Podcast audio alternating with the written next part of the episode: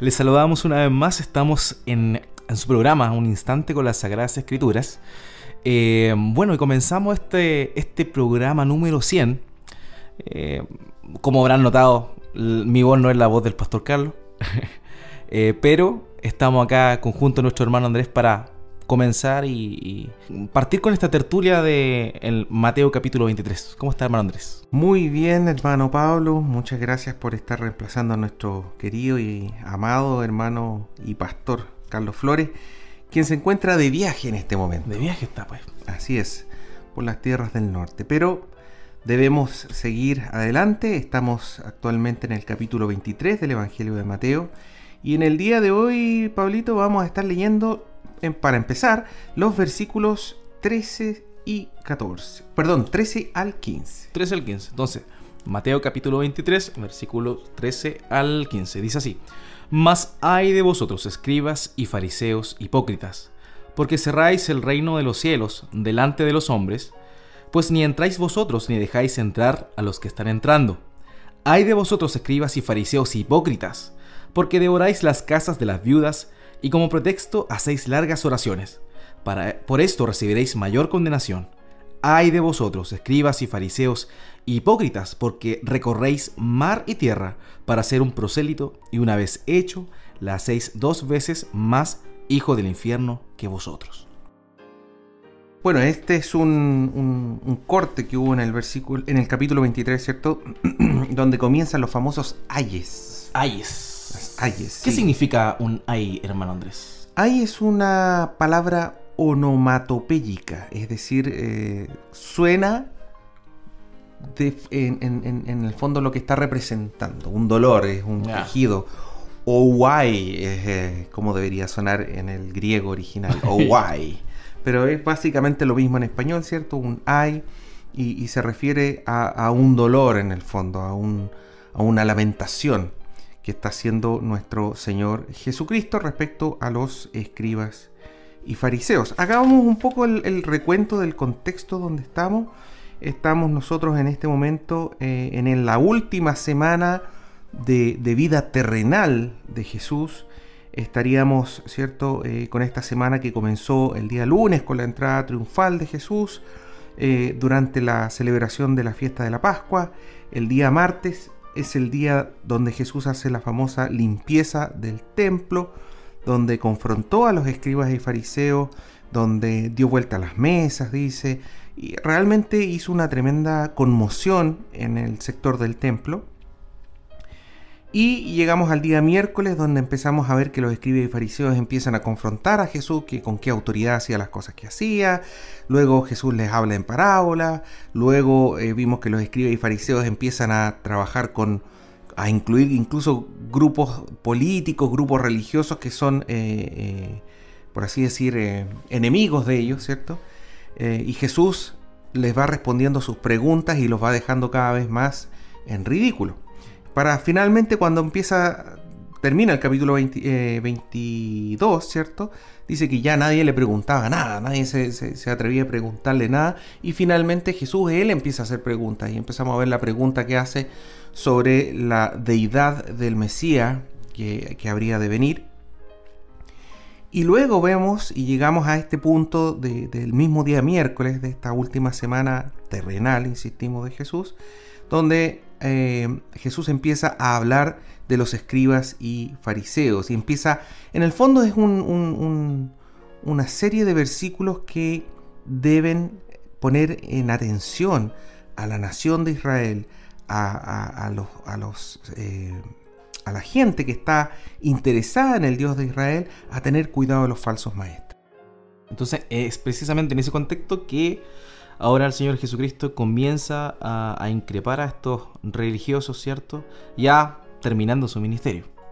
Así es. Entonces, entre los versículos 1 y el 12 nosotros vimos que Jesús realmente deja en completa vergüenza a los escribas y fariseos, les quita su autoridad, su integridad, habla de que no tienen compasión, de que les falta espiritualidad, ¿cierto? Y le habla también sobre la falta de humildad. Es decir, realmente los, los, deja pero absolutamente desnudos ante esta población que como vimos nosotros en un principio durante el periodo de la celebración de la Pascua era realmente un gentío, eran más de un millón de personas en un, en un espacio muy reducido, es decir, estaba atestado de personas para celebrar la Pascua. Y es en ese momento donde ya ahora en este versículo 13, eh, que comenzamos ahora, Jesús se da la vuelta, se da la vuelta y en vez de estar hablando a la nación de Israel, a la gente, a, sus propios discípulos, se da la vuelta y empieza a hablarles directamente a la cara a los escribas y fariseos. Y así es como comenzamos el versículo 14 diciendo, ay de vosotros, escribas y fariseos hipócritas. El 13, perdón. Perdón, sí, el 13. Más hay de vosotros, escribas y fariseos hipócritas, porque cerráis el reino de los cielos delante de los hombres, pues ni entráis vosotros, ni dejáis entrar a los que están entrando. Así es. Entonces, es bien duro lo que está diciendo ahí, porque en el fondo... Eh, habla de este reino de los cielos, que en el fondo es, el objetivo de toda persona, o debiera serlo, poder entrar al reino de los cielos, poder acceder al reino de los cielos. Pero Jesús los está confrontando cara a cara y le está diciendo que ellos, en vez de abrir el camino para el reino de los cielos, en vez de enseñar, ellos se suponía que se enorgullecían de ser los, los sabios más grandes, los conocedores más grandes, los que van a enseñar al pueblo a cómo agradar a Dios y cómo poder entrar a este reino, está diciendo que son hipócritas, por un lado, y además cierran este reino de los cielos. Claro, es, terrible en realidad lo que el Señor le está diciendo, porque en la percepción de ellos, ellos eran los facilitadores del conocimiento de Dios. Ellos vemos que, como tú en, capítulos anteriores no, no hablaste acerca de, estos 613 estatutos y preceptos que ellos sacaban de las 10 de las 10 expresiones, ¿cierto? De la, del, decálogo, de los 10 mandamientos. Y, ellos de alguna manera tenían un montón de otras normas que, que le mostraban al pueblo judío, al pueblo de Israel, de qué forma ellos podían acercarse a Dios. Pero aquí el Señor Jesucristo le está diciendo, ustedes en realidad han hecho lo contrario, en vez de facilitar, en vez de permitir que todas las personas puedan tener acceso a Dios, al conocimiento de Dios, ustedes se ponen en la puerta, no entran ustedes como dicen en, algún paralelo y no dejan entrar tampoco. O sea, no entran ustedes ni dejan entrar. Y qué, terrible en realidad eh, eso que el Señor Jesús le está diciendo, enmarcado también en este concepto de, de las ayes que yo leía por ahí, que además de ser una, un, concepto de como de asombro, también tenía una, una particularidad que era como totalmente lo contrario a una bienaventuranza, era una maldición de alguna manera. Es una maldición y la verdad es que no es, no es como una maldición cualquiera que se pueden decir entre dos personas, porque cuando uno maldice a otro, uno en el fondo le desea el mal. Claro. Pero cuando es el Señor Jesucristo que te está maldiciendo, te está condenando. Es un hecho, es una condena absoluta, que donde, donde no hay escapatoria, digamos. Y, como bien mencionabas tú, Pablito, él estaba cerrándole las puertas. ¿Cómo, cómo, cómo es posible de que seres humanos, y ese es el, llamado de atención que hace Jesús, cómo es que seres humanos pueden estar cerrando las puertas del reino de Dios a otros seres humanos? En primer lugar, negando la palabra de Dios, que es la Biblia. Y eso es algo que ellos hacían, es decir, eh, Jesús en algún momento dice que ellos, por sus tradiciones, invalidaban los mandamientos de Dios. ¿En qué situación era esa? ¿Te acuerdas tú más o menos? Eh, claro, precisamente es cuando está hablando acerca de el um, honrar al Padre, recuerdo. Ese es el contexto en el cual estaba diciendo eso. Ustedes dicen, esto es mi ofrenda a Dios, esto es corbán, y ahí dice, usted invalida el mandamiento por vuestras tradiciones. Entonces... Y el mandamiento de Dios era que ellos tenían que eh, honrar padre, madre y madre. Y decía la tradición de que no estaban obligados a ayudar a su papá o a su mamá si estaban pasando por un momento difícil, siempre y cuando el dinero se suponía que era para el templo. Ese, son, ese tipo de cosas. Entonces, en el fondo, ellos niegan la palabra de Dios a través de las eh, tradiciones. Cosa que se puede ver hoy en día también en muchas religiones. está llena de religiones que que invalidan la palabra de Dios, que la palabra de Dios es muy claro sobre ciertos aspectos y, cuánta religión hay, digamos, que, prohíbe tal o cual cosa o, que dice que tal o cual cosa está bien y la Biblia dice que está mal. En el caso del catolicismo romano, por ejemplo, hay más de 100 versículos en la Biblia que hablan en contra de la, idolatría, eh, que dice que no, no te harás imagen de nada, dice ni de hombre ni de mujer, o sea, sale explícitamente. Eh, también aparece en el Nuevo Testamento, no es algo del Antiguo Testamento nomás. No, todo el Antiguo y, claramente la religión católica, ¿cierto? Permite el, la, honra, la honra que, eh, a la imagen. Claro, y también el catolicismo romano en este caso, en, nuestra, nuestra cultura chilena, es lo que más eh, es más conocido, pero también vemos mormonismo, los testigos de Jehová e incluso algunas sectas dentro de la religión, dentro del evangélico. Eh, muchas veces también toman esta, esta postura de, agregar algo, de no tan solo lo que la escritura dice, sino que también agregar cosas que van a, de alguna manera, volver a la gente, no a Dios, no a esa necesidad de Dios, sino que a sí mismo a que de alguna forma ellos pueden por sus propios méritos eh, alcanzar la salvación. Entonces e, es, bastante complicado lo que, lo, que vemos acá, eh, este reto que el Señor Jesucristo le está dando a los fariseos en, este, en esta situación. Claro, entonces niegan la palabra de Dios. Y no solamente la niegan, otro aspecto más, la malinterpretan. Porque una cosa es decir que lo que dice la palabra de Dios eh, no existe o está mal o, la, simplemente la ignoran. Pero otra cosa es malinterpretarla mal, es decir, el Señor, lo que habíamos hablado anteriormente, en el caso del, judaísmo, ¿cierto? El Señor les dice en el Antiguo Testamento que deben guardar sus mandamientos y deben guardarlos en sus manos y entre medio de sus ojos, ¿cierto? Claro, ellos se pusieron una plaquita ahí entre medio de los ojos haciéndolo de alguna manera para poder cumplir con el mandamiento. Así es, lo, lo malinterpretaron, es decir, el Señor lo que quería era que lo tuvieran en sus manos, es decir, lo pusieran en práctica. Ahí las filacterias y que lo pusieran entre medio de sus ojos, que en el fondo que estuviera en su mente, que los diez mandamientos estuvieran en su mente y, eh, se pusieran por obra. Y lo pusieran por obra, ¿cierto? Que también lo dice literalmente.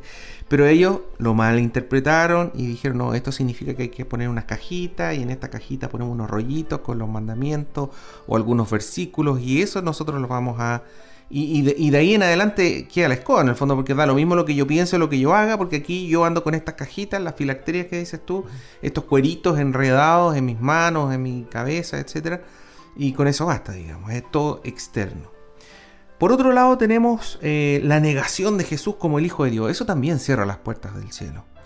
Hay muchas religiones que dicen ser de base cristiana, que dicen creer o tomar la Biblia como base, sin embargo niegan que Jesús es el Hijo de Dios y es Dios mismo, que son dos aspectos. Sí, eso, eso de verdad es terrible. Hay muchas sectas que se hacen llamar cristianas, vemos eh, el adventismo del séptimo día, también tenemos el caso de los testigos de Jehová y los mormones, pero muchas veces, de hecho, dentro del censo se consideran a todas estas sectas dentro del pueblo evangélico. Entonces e, es bastante complejo el tema porque en realidad estas sectas son cualquier cosa menos cristiana. Ellos niegan absolutamente la deidad de Cristo. Y a la hora de que yo niego que Jesús es Dios, yo estoy negando la base del Evangelio. Estoy negando la obra de Cristo como Dios, ¿cierto? Porque un hombre no podía cumplir con ninguna de, de, los requerimientos que el Padre eh, solicitaba. Entonces es increíble a la hora de bajar a Jesucristo, bajarlo de su deidad y ponerlo al nivel de un ser intermediario entre, entre la, materia y la deidad, ponerlo como un ángel en el caso de los testigos eh, de Jehová, ¿cierto? O en el caso de los mormones como un Dios más. Eh, realmente eso cierra las puertas del reino de los cielos a las personas. Así es. es eso, eso, esa es la consecuencia. Por eso uno tiene que estar tan atento a todas estas religiones. Si usted está asistiendo a algún tipo de iglesia que dice ser iglesia, digamos, ojo con todo el tema doctrinal. Porque puede que tengan las mejores intenciones, lo que hablábamos en el programa anterior. Eh, puede que, por así decir, en el caso del catolicismo romano, puede que el curita sea súper buena onda y tenga las mejores intenciones del mundo. Pero el hecho es lo que dice ahí. Se cierran el reino de los cielos delante de los hombres, pues ni entráis vosotros ni dejáis entrar a los que están entrando. Y por último, negando la salvación por gracia. Negando la salvación por gracia. La única y principal diferencia que nosotros podemos ver entre el cristianismo verdadero Y todas las otras religiones y doctrinas y líneas de filosóficas humanas, la única principal diferencia, digamos, tiene que ver que en el caso del cristianismo no hay obras que te salven. Dice que la fe es por gracia, es un regalo inmerecido. A ti no, no, no es que tú te merezcas entrar al reino de los cielos. De hecho nos dice, por cuanto todos pecaron, eh, eh, todos fueron destituidos de la, de la, gloria de Dios. Nadie pudo entrar al reino de los cielos por sí mismo, digamos. Y por lo tanto la salvación es por gracia. Todas las otras religiones, todas las otras filosofías, si uno dice, oye, pero tú vas a ir al cielo, al paraíso, eh, ¿qué otro semejante en otra religión? Nirvana. El nirvana. Eh, ¿qué, tienes que hacer, digamos? Siempre hay algo que hacer. Entonces siempre, no, mira, tú tienes que hacer esto, tienes que hacer esto, otro, tú tienes que aquí, tú tienes que allá. Eh, es, una serie de, pasos, digamos, de que tú tienes que cumplir para poder entrar. En el caso de los egipcios tenían esta balanza donde las cosas buenas se colocaban en un lado, las cosas malas en el otro, y esa balanza te tiraba para un lado, para el otro, y eso, de eso dependía tu destino eterno. En el caso del cristianismo y lo que enseña Jesús y lo que enseña el Antiguo Testamento y el Nuevo Testamento, todos es una sola línea, que es por gracia, es un regalo.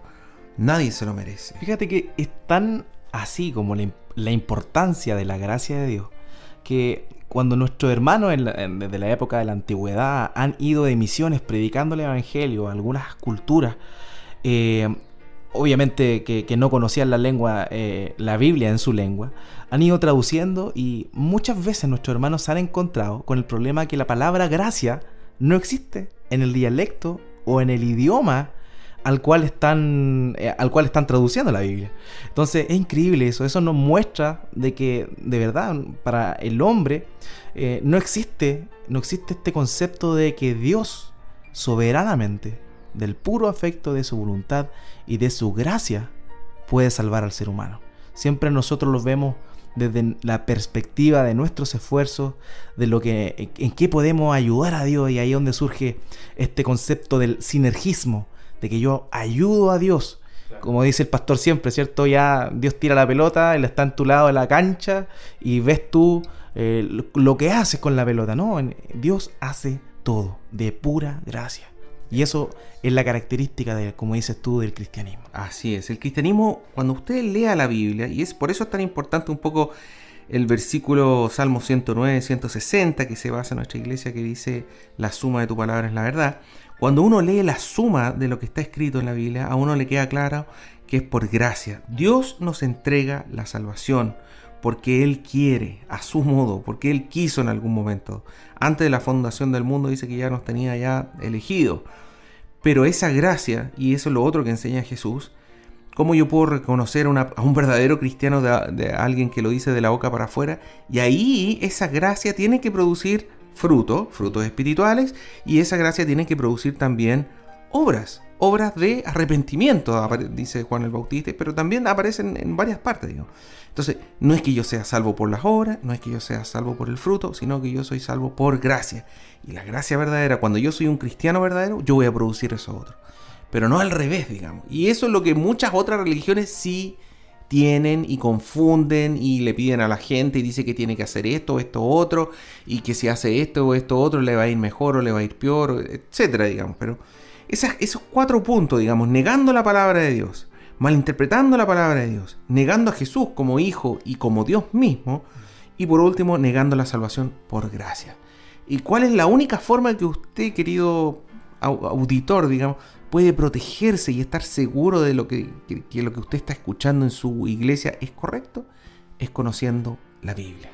Conociendo la palabra de Dios, sumamente eh, importante. O sea, si no fuese en realidad por la palabra de Dios, no habría manera alguna en la cual nosotros los seres humanos pudiésemos conocer a Dios.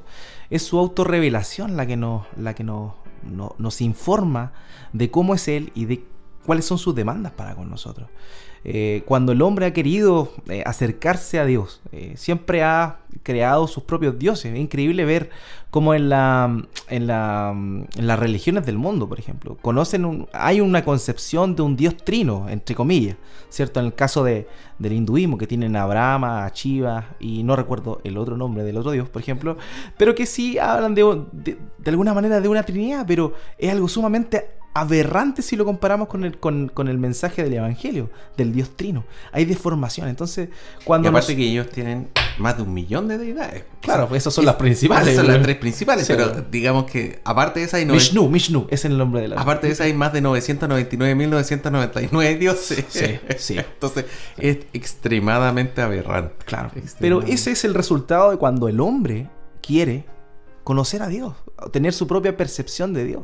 Su manera. A su manera. Y, y ahí es donde es fundamental conocer la palabra de Dios, cómo Él se reveló a nosotros. Sigamos leyendo, Pablito. Versículo 14 dice, Hay de vosotros escribas y fariseos hipócritas, porque devoráis las casas de las viudas y como pretexto hacéis largas oraciones.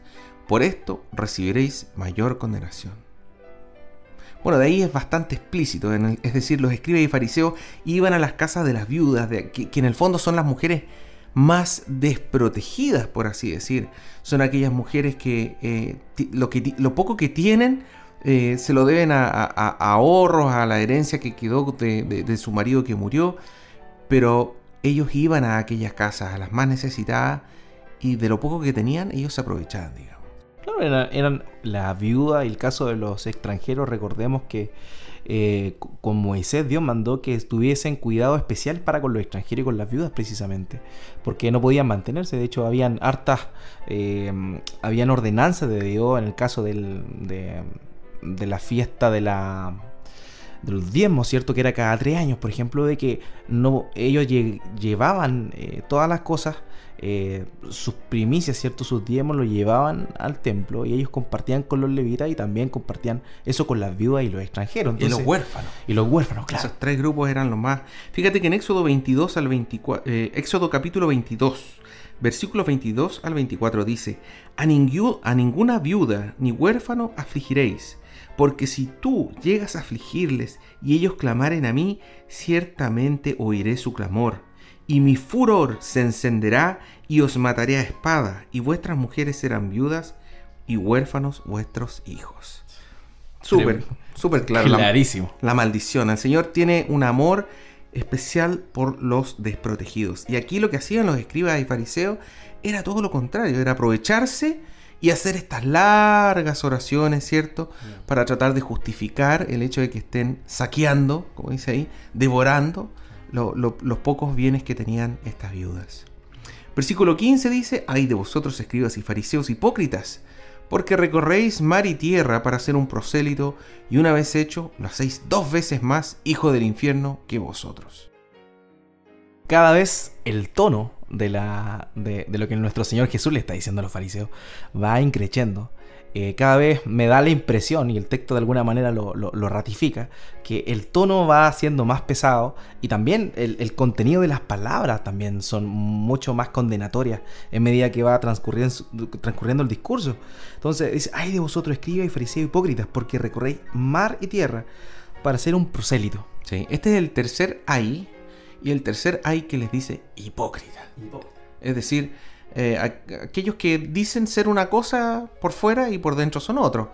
Eh, son como los actores de la época que se ponían una máscara, es decir, se ponen una máscara para tener una cierta apariencia, pero por dentro eran terribles. Terrible. Bueno, en realidad lo, lo, lo, los judíos no tenían mucho la, costumbre de hacer, de, evangelizar. Pero en el caso de nosotros, los cristianos, ¿cierto? Tenemos, un mandamiento expreso de nuestro Señor Jesucristo ir por las naciones y predicar el evangelio. En el caso de del, judío de aquel entonces, no era muy común el hecho de enviar misioneros en, su contexto a, a, a predicar y convertir a las personas al judaísmo. Pero como los judíos producto de, la, de, las dispersiones múltiples que habían tenido, eh, había también esa tendencia al extranjero convertirlo y hablarle del judaísmo y llevarlo hacia, su equipo, pero eh, no, lo comparemos con, con, el evangelismo que nosotros los cristianos realizamos. pero sí había un interés también de que las personas pudiesen conocer de alguna manera o adoptar las costumbres. Más que conocer a Dios, el propósito de ella era que adoptar las costumbres, entendamos... La, religiosidad. Claro, entendamos eso, o sea, eh, no, era, no era facilitar, como, como lo, lo, decíamos delante, el acceso al reino de los cielos a las personas extranjeras, de, es más, ellos desechaban a los extranjeros, eh, los repudiaban, pero ellos igual querían que se sujetaran a lo que, a lo que ellos decían, lo que ellos querían implantar en la, en la sociedad distinta en la cual ellos se desenvolvían. Fíjate que en la segunda parte del versículo 15 dice, le hacéis dos veces más hijos del infierno que vosotros. Es decir, aquí, como bien dices tú, Jesús de frente le está diciendo, ustedes son hijos del infierno, ustedes son hijos del diablo. Ustedes van, pero están haciendo las obras de, su padre, por así decir. Pero a aquel prosélito, ustedes lo están haciendo dos veces más hijos del infierno. Y eso probablemente tiene mucho que ver con que a veces el prosélito es más fanático que el maestro. Sí. ¿Ah? Pasa, pasa. Es, muy, común. Y sobre todo cuando hablamos del legalismo. O sea, porque entendamos esto, la concepción judía de la religión era totalmente legalista. Muchas veces, si lo trasladamos a nuestra realidad como cristianos, muchas veces, eh, sobre todo en algunas congregaciones, donde, un, ejemplo sumamente sencillo, el, tema del, beber el licor, del tomar vino o de alguna de esas cosas, muchas veces eh, las personas lo hacían cuando no conocían a Cristo, llegaron a la iglesia, le enseñaron que eso era pecado y ahora esta persona condena a todo aquel que incluso dice ser cristiano y que lo ve tomando una copita de vino. Entonces, eso, eso también eh, tiene que ver un poco con lo que, lo que dice acá el texto. O sea, eh, estas personas, habiendo sido extranjeros, se convierten al judaísmo, adoptan todas las normas eh, religiosas y son peores que los mismos judíos. Son más religiosos, son más extremistas, son más eh, escarnecedores, digamos. Bueno, sigamos leyendo, Pablito. Veamos ahora un segundo segmento que va del versículo 16 al 30. Entonces, del 16 al 33 dice: Ay de vosotros, guías ciegos, que decís: Si alguno jura por el templo, no es nada, pero si alguno jura por el oro del templo, es deudor. Insensatos y ciegos, porque ¿cuál es mayor, el oro o el templo que santifica el oro? También decís, si alguno jura por el altar, no es nada, pero si alguno jura por la ofrenda que está sobre él, es deudor. Necios y ciegos. Porque ¿cuál es mayor, la ofrenda o el altar que santifica la ofrenda?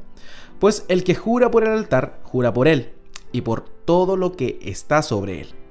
Y el que jura por el templo, jura por él y por el que lo habita. Y el que jura por el cielo, jura por el trono de Dios y por aquel que está sentado en él.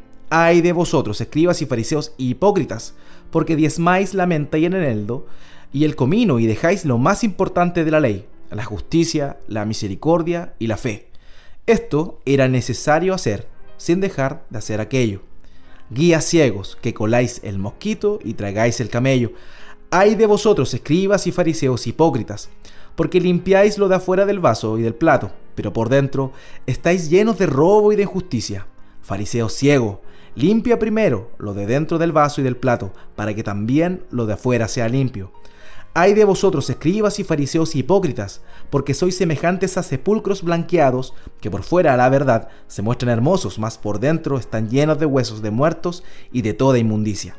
Así también vosotros por fuera, a la verdad, os mostráis justos a los hombres, pero por dentro estáis llenos de hipocresía e iniquidad. Hay de vosotros, escribas y fariseos hipócritas, porque edificáis los sepulcros de los profetas y adornáis los monumentos de los justos, y decís, si hubiésemos vivido en los días de nuestros padres, no hubiéramos sido sus cómplices en la sangre de los profetas. Así que dais testimonio contra vosotros mismos de que sois hijos de aquellos que mataron a los profetas. Vosotros también llenad la medida de vuestros padres, serpientes, generación de víboras, ¿cómo escaparéis de la condenación del infierno? Vaya, vaya, vaya. Como decías tú, Pablito, realmente esta, esta tensión, uno solamente se puede imaginar la tensión que habría en este templo lleno, atestado de personas, toda la atención, todos los ojos mirando a Jesucristo y Jesús confrontando en la cara, enrostrando a los escribas y fariseos hasta finalmente llegar a llamarlos serpientes. generación de víboras, ¿cómo escaparéis de la condenación del infierno? Realmente es impresionante. Cuando uno escucha y lee la Biblia en general y, escucha hablar de lo importante que es tener una, unas palabras, dice ahí, endulzadas, ¿cierto? sazonadas con sal. Sazonadas con sal. Bueno, ¿qué pasó acá? Parece que claramente no funcionó mucho. Claramente, como también dice eh, Salomón, hay un tiempo para todo. Y en este caso, este era el tiempo donde Jesús tenía que confrontar la religiosidad falsa.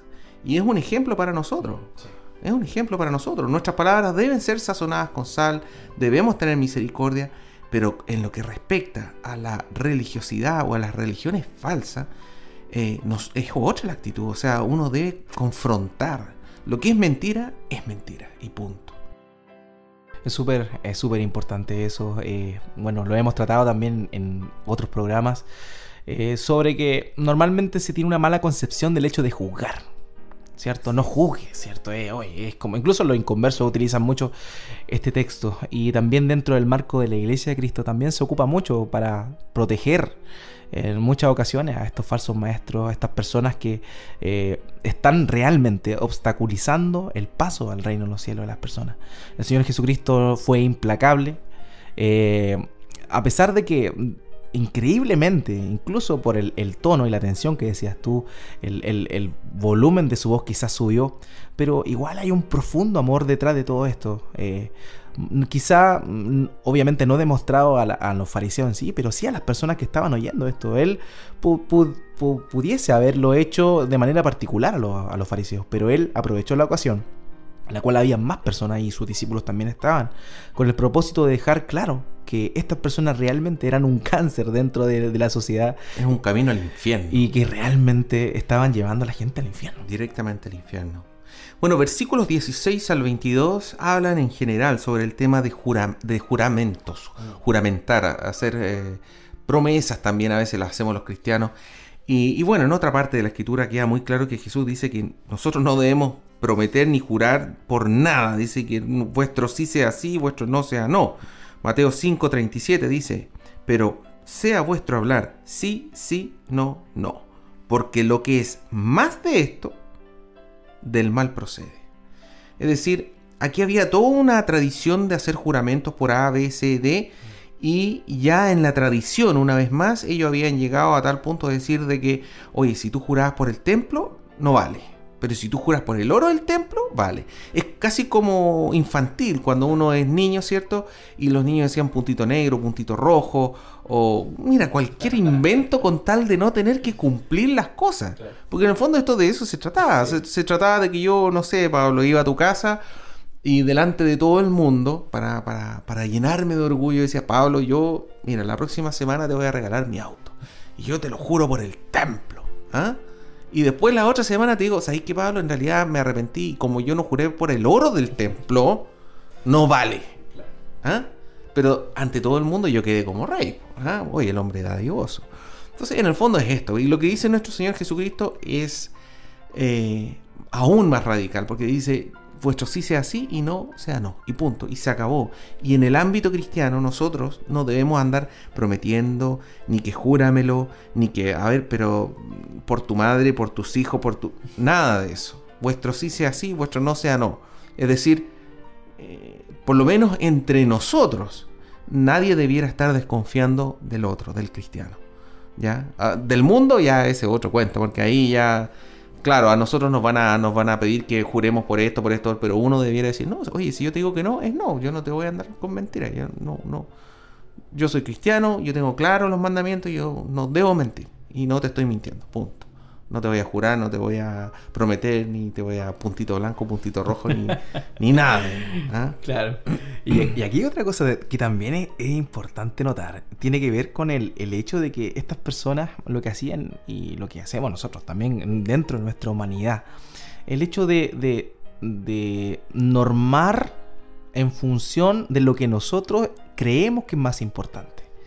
Claro, ellos creían o le daban más valor al oro que al templo. terriblemente carnal. Súper carnal, es como el, mismo hecho de lo que mencionábamos delante de, de, que ellos decían mi ofrenda a Dios, tratando de espiritualizar algo que iba en contra directo de un mandamiento que era honrar a tu padre y a tu madre. Entonces también nosotros somos muy dados a eso, dentro de, nuestra, de nuestras concepciones, o sea, lo que, nosotros, lo que para nosotros tiene valor. Y en este caso, para ellos obviamente, como eran personas sumamente codiciosas, ambiciosas, el oro era más importante que el templo. Bueno, justamente el versículo 23 en adelante habla de lo que es más importante. Dice que lo que realmente es importante es la justicia, la misericordia y la fe. Si usted quiere, anote eso, porque eso sí que son los puntos importantes de un cristiano. El Señor, ¿qué es lo que quiere de nosotros? Que tengamos muy claro lo importante que es ser justos, tener misericordia de, todo, de toda persona, digamos, y la fe, la fe verdadera, la fe en Dios. Eso sí que es importante. Y no lo que ellos hacían, que era que le daban mucha mayor importancia a estar cortando, contaban, a ver, mi, plantita, mi macetero que yo tengo en, mi rinconcito de mi casa me dio 10 hojitas de menta. Esta hojita es para el templo y las otras 9 son para mí. Eso, dice el Señor, era necesario hacer. Claro que sí, ellos estaban en, un, en una... En una concepción de, un, eh, gobierno teocrático. Eh, por lo tanto, obviamente ellos tenían que financiar supuestamente a todos los, que venían, a todos los levitas y tenían que financiar las fiestas y tenían que, como bien decías tú, cada tres años también hacer un, tercer diezmo, porque eran tres diezmos al final, eran dos diezmos y un diezmo cada tres años y tenían que hacerlo, te fijas tú, eh, pero, pero ojo, lo que realmente es importante es la justicia, la misericordia y la fe. Y después le dice, colan el mosquito y tragan el camello. Ahí sí que está súper claro. O sea, ustedes se preocupan de sacar hasta la cosita más chiquitita de un vasito y cuando se, se tragan el agua, se tragan un camello. Claro, y, es increíble porque en el contexto, o sea, para nosotros es gráfico, nosotros lo logramos entender, pero lo que el Señor Jesús le está diciendo a ellos en su contexto también es súper fuerte. Tanto el insecto, el bichito, ¿cierto? Como el camello eran inmundos. Eran animales inmundos. Eran inmundos. Entonces, el, el tema en cuestión es eso. Ustedes filtran que lo que hacían en ese tiempo era filtrar el vino, por ejemplo, para que no viniese ningún mosquito colado. Entre, entonces, por eso, lo, eso esa es la figura que está utilizando el Señor, eh, para que no se, se traguen nada inmundo. Claro, pero en realidad ustedes se están tragando el camello. Un camello entero. Entonces, esa es la imagen. ¿Qué es lo realmente importante? ¿Mm? Y por último, vamos viendo eh, del 25 en adelante, ¿cierto? El Señor habla de que ellos se enfocaban principalmente en las cosas de afuera, en las apariencias, no en lo de adentro. El Señor da una y otra vez la importancia más grande en nuestro corazón. Dice que toda la maldad proviene de ahí y de que lo que abunda en el corazón es lo que sale de nuestras bocas. Y eso es lo que está diciendo. Los hipócritas se preocupan de lo que está por afuera del vaso, pero por dentro están llenos de robo y de injusticia. En el caso de, dice ahí también lo del plato. Dice, limpia primero lo que va por dentro del vaso y del plato, para que también lo que esté afuera sea limpio. Es decir, no se trata de estar eh, eh, sucio por fuera, no, no, no, aquí se trata de estar, pero limpio por dentro primero, ¿no? que nuestro corazón esté impecable, esté tranquilo, tenga esa, esa fe, esa misericordia, esa justicia, y después, producto de eso, vamos a estar limpios por fuera, por las apariencias, lo que la gente va a ver en nosotros, pero no al revés, no al revés. Eh, también habla también de, este tema de, estos famosos sepulcros blanqueados. Vamos a ver eso a la, a la vuelta, hermano Pablo. Así es, vamos a nuestra primera pausa musical. Bueno, estamos de vuelta luego de nuestra pausa musical y vamos a leer nuevamente desde el versículo 27 hasta el 33 para contextualizarnos una vez más. Hay de vosotros escribas y fariseos hipócritas porque sois semejantes a sepulcros blanqueados, que por fuera la verdad se muestran hermosos, mas por dentro están llenos de huesos de muertos y de toda inmundicia. Así también vosotros por fuera a la verdad os mostráis justos a los hombres, pero por dentro estáis llenos de hipocresía e iniquidad. Ay de vosotros escribas y fariseos hipócritas, porque edificáis los sepulcros de los profetas y adornáis los monumentos de los justos, y decís, Si hubiésemos vivido en los días de nuestros padres, no hubiéramos sido sus cómplices en la sangre de los profetas. Así que dais testimonio contra vosotros mismos de que sois hijos de aquellos que mataron a los profetas. Vosotros también llenad la medida de vuestros padres. Serpiente generación de víboras, ¿cómo escaparéis de la condenación del infierno? Ya, entonces partamos hablando un poquitito de este tema de los sepulcros blanqueados, Pablito. Bueno, eh, ¿cuál era la tradición de los sepulcros? Bueno, la tradición de los Bueno, en, particular, eh, en este tiempo recordemos que estamos hablando de la época de la Pascua, donde, como decías tú, más de un millón de personas eh, convergían en, Jerusalén. y precisamente nosotros sabemos, por medio de lo que el Señor mandó en el Antiguo Testamento, cualquier persona que tocase algo inmundo, un muerto o una tumba quedaba ceremonialmente impuro. Entonces, por un tiempo. Por un tiempo. Entonces, y cualquier persona que se encontraba impura no podía evidentemente participar en la fiesta, porque Dios lo que demandaba era santidad. Entonces, ¿qué pasaba? Lo que hacían en ese entonces era echar cal, ¿cierto?, sobre algunas tumbas. Claro, porque en el fondo lo que estás diciendo tú, Pablito, es lo siguiente. Más de un millón de personas. Todos estábamos caminando así y de repente, ¡oh! Pasé a llevar el sepulcro. Claro. Chanfle. Sonepo.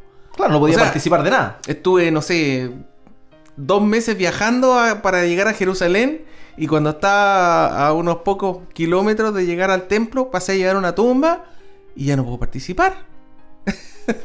Entonces, ¿cuál era la, Entonces, la idea era que ellos echaban una capa de cal sobre las tumbas, ¿cierto? Con el propósito de que se notara que ahí había una tumba, no se contaminase la persona, pero también de alguna manera decoraba el, eh, lugar, el lugar donde el cuerpo yacía. Entonces eso es lo que el Señor le está diciendo en particular en este momento. Le está diciendo, ustedes son sepulcro blanqueado. Es decir, tienen, avisan de alguna manera de la, de la justicia, o sea, para no contaminarse, pero en realidad hacen todo lo contrario. Adentro hay de ustedes hay inmundicia, hay un muerto, hay un muerto, hay huesos que se están pudriendo y eso es lo que el Señor Jesús le está diciendo. llenos de hipocresía e iniquidad. Y esto, hermanos, tenemos que plantearlo en el tema de lo que estamos hablando, de las religiones, de los líderes falsos. Créanme que si, si una vez más, por eso es tan fuerte el llamado de Jesús y por lo mismo es tan fuerte nuestro llamado también si usted está participando de algún tipo de religión, de algún tipo de pseudo iglesia que, tiene una mala doctrina, aléjese, porque esos líderes no solamente le, van a enseñar mal, no solamente lo van a dirigir en la dirección equivocada, sino que como dice ahí nuestro Señor Jesucristo, van a contaminarlo a usted, van a contaminar lo peor de todo, su corazón, su mente y su corazón. Entonces hay que evitarlo a toda costa, a toda costa. Una de las características principales de, aquellos que son falsos maestros o que, o que en el caso de, de los fariseos es que siempre estas personas van a llevar a los otros hacia sí mismos. Es una particularidad. Siempre el, mega apóstol, el mega profeta, siempre es hacia él, nunca es hacia Dios. Es un, es un, una, algo súper decidor si usted está recién partiendo, si llegó a una iglesia, conoció al Señor y, porque muchas veces no conocemos la palabra en primera instancia y, y, somos engañados. El tema es que obviamente para eso está el Espíritu Santo que nos va a convencer, nos va a decir, ¿sabes qué? Esto algo no cuadra, pero por otro lado este, este factor es súper importante. Las personas, los falsos profetas, los falsos predicadores, los falsos apóstoles, siempre van a, enfocar todo en sí mismo, en su persona y no en Dios. Bueno, versículos 29 en adelante hablan de estos otros sepulcros, que eran los sepulcros de los, de los hombres santos de Dios, de los profetas que existían en, aquella época, y que los escribas y fariseos eh, edificaban, eh, glorificaban, los, llenaban de, cosas eh, bonitas, se dedicaban a arreglarlo, por así decir. En el fondo le estaban rindiendo honor a los profetas del Antiguo Testamento, ¿cierto? Eh, y decían, pucha, si nosotros hubiéramos vivido en aquella época, nosotros no hubiéramos participado en el asesinato de los profetas, porque los profetas murieron todos asesinados. Tal como Jesús, que estaba diciendo la verdad, los profetas decían la verdad porque Dios le decía todo lo que tenía que decir y los ponían en unas situaciones, pero tremendamente eh, confrontacionales, al igual que lo está haciendo Jesús, que siempre terminaba con los profetas muertos, digamos. Sí, pues el ejemplo más claro era el caso de Juan la Bautista, que hace muy poquito había sido eh, muerto, ¿cierto? Por, eh, por Herodes. Por Herodes. Entonces, Jesús le dice, versículo 31, así que dais testimonio contra vosotros mismos de que sois hijos de aquellos que mataron a los profetas. Versículo 32 también es un versículo pero súper importante porque le dice, vosotros también llenad la medida de vuestros padres. En el fondo lo que le está diciendo Jesús es, ustedes cumplan. Con lo que hicieron su papá. Con lo que hicieron su papá. Porque en el fondo, ¿qué es lo que está diciendo ahí? Mátenme. Versículo 32, mátenme. Mátenme. mátenme, porque así como ustedes mataron a los todos los profetas del Antiguo Testamento, bueno, ha llegado la hora de matar al Mesías. Y aquí es donde viene, en este contexto precisamente, donde viene el verso 33, que dice, serpiente, generación de víboras, ¿cómo escaparéis de la condenación del infierno? Y, esto también es, importantísimo, porque esta es la última ofensa, por así decirlo, que, que el Señor Jesucristo le hace a los fariseos.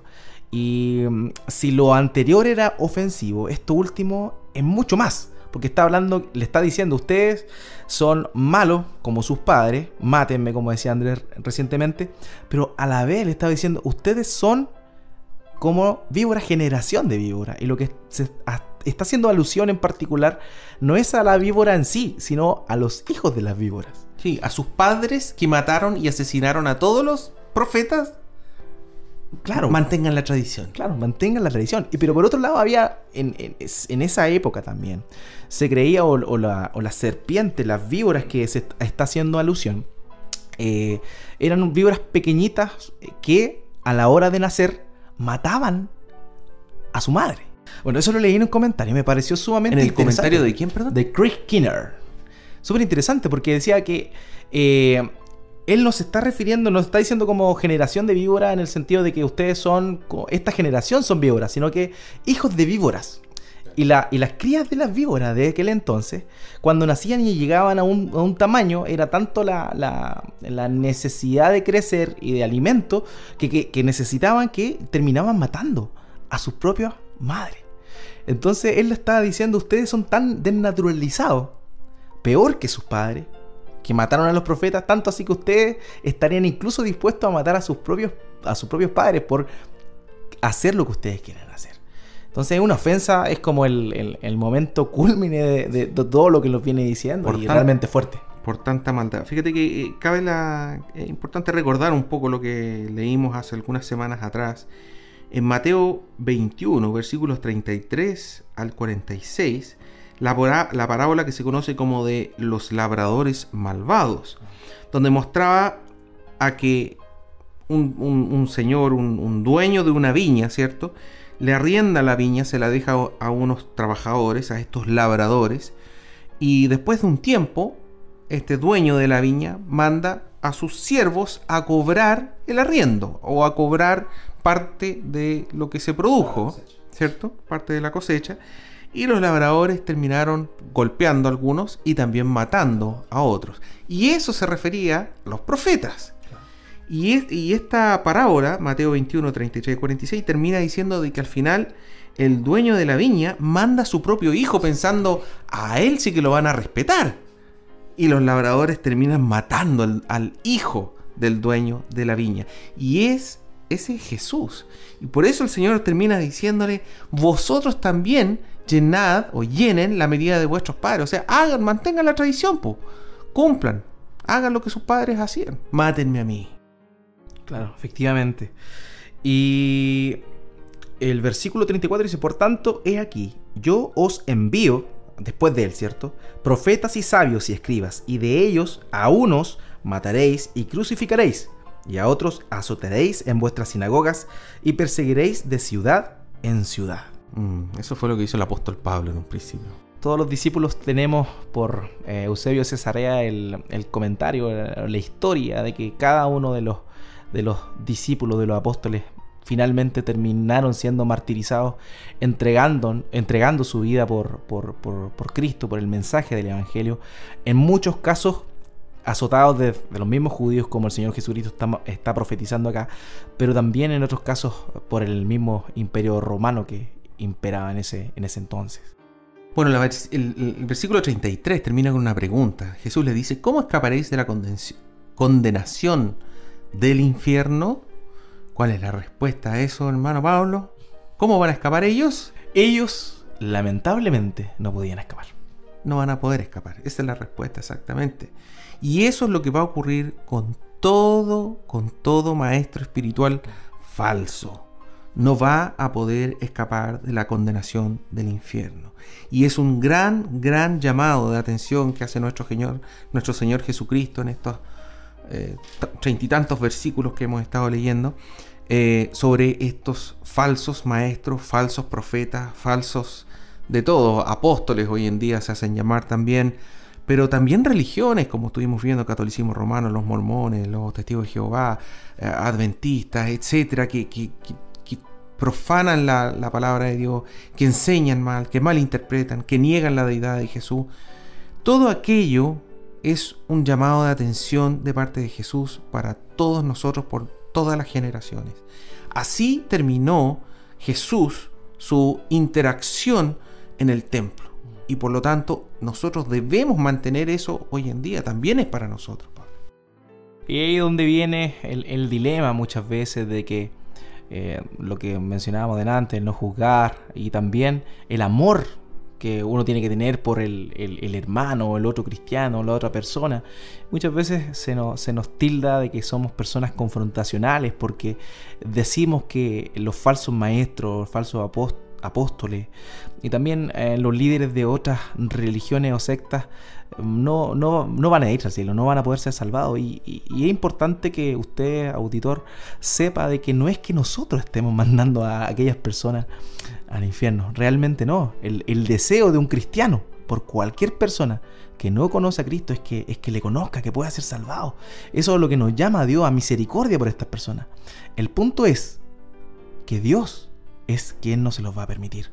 En Judas, ¿cierto? La, esta pequeña cartita que está antes de Apocalipsis, en el versículo 12 eh, y 13, dice, estos, refiriéndose a los falsos maestros, aquellos que se interponen entre Dios y los hombres, son manchas en vuestros ágapes, que comiendo impúdicamente con vosotros se apacientan a sí mismos, nubes sin aguas, llevadas de acá para allá por los vientos, árboles otoñales sin fruto, dos veces muertos y desarraigados, fieras ondas del mar que espuman su propia vergüenza, estrellas errantes para las cuales está reservada eternamente la oscuridad de las tinieblas.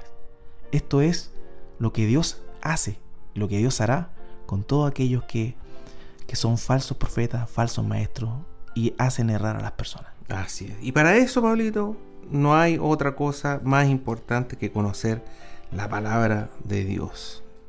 Una y otra vez. Y siempre es lo recursivo que es esta, esta expresión, ¿cierto?, de volver a la palabra de Dios, porque es lo fundamental. Estimada persona que nos escucha, es la palabra de Dios, la única fuente fidedigna donde nosotros podemos conocer a Dios, conocer sus demandas, como lo, también lo comentamos. Y, lo más precioso, la Biblia no se encuentra todo el carácter de Dios. Eh, Dios no está limitado a la escritura. La escritura es lo que Él nos dio a nosotros, la humanidad, para poder conocerle en esta vida. Es su revelación. Su revelación. lo que Él quiso revelar para esta vida. Pero por eso es que hay una vida eterna. Porque la vida eterna consiste en conocer a ti, dice el Señor Jesucristo, al Padre, y a quien tú has enviado. Esa es la vida eterna. Y, es por eso que eh, nosotros, eh, por medio de, esta, de esta radio, de este programa, siempre hacemos este llamado a conocer a Dios por medio de la Escritura. ¿Por qué? Para vida eterna. Vamos a nuestra segunda pausa musical y ya regresamos. Muy bien, ya estamos de regreso. Queremos darle muchas gracias una vez más por todas aquellas personas que nos escuchan semana a semana y también a través de la página web, a través de nuestro canal en YouTube. Damos gracias a Dios por poder estar avanzando, como decía mi hermano Pablo, ya llegando a este capítulo número 100. Centuria. El número 100 del estudio del Evangelio de Mateo.